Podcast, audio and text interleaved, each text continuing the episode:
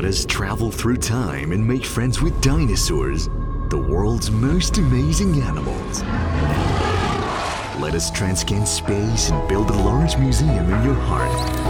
Welcome to the PNSO Dinosaurs Museum. Join our writer Miss Yang Yang and artist Mr. Zhao Chuang and start this fantasy journey.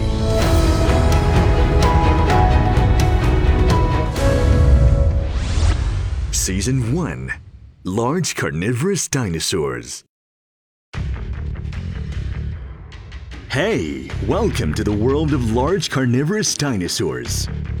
Predators have always been part of the ecosystem of our planet Earth, and countless may have dominated its land and oceans. Only one group, however, reigned at the absolute top of the food chain in the terrestrial world.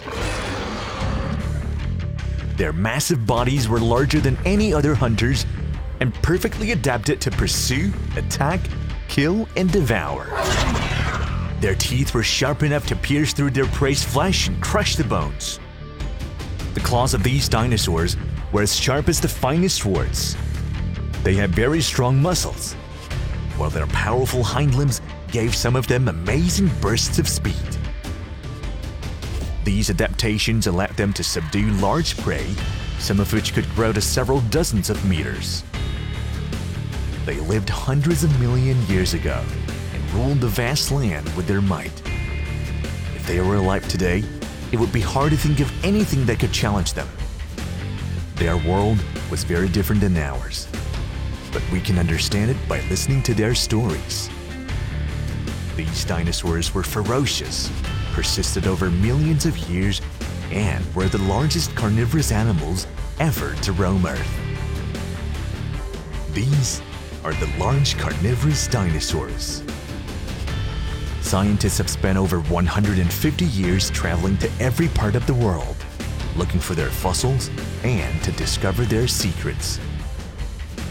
Based on this research, we built the PNSO Dinosaur Museum, using both science and art to create the dinosaur world. We gave the Earth's former residents emotions, stories, and personalities. We also gave each dinosaur appearing in the PNSO Museum a personal name. If one looks into the depths of time and understand the past, we will see that these dinosaurs have always been with us.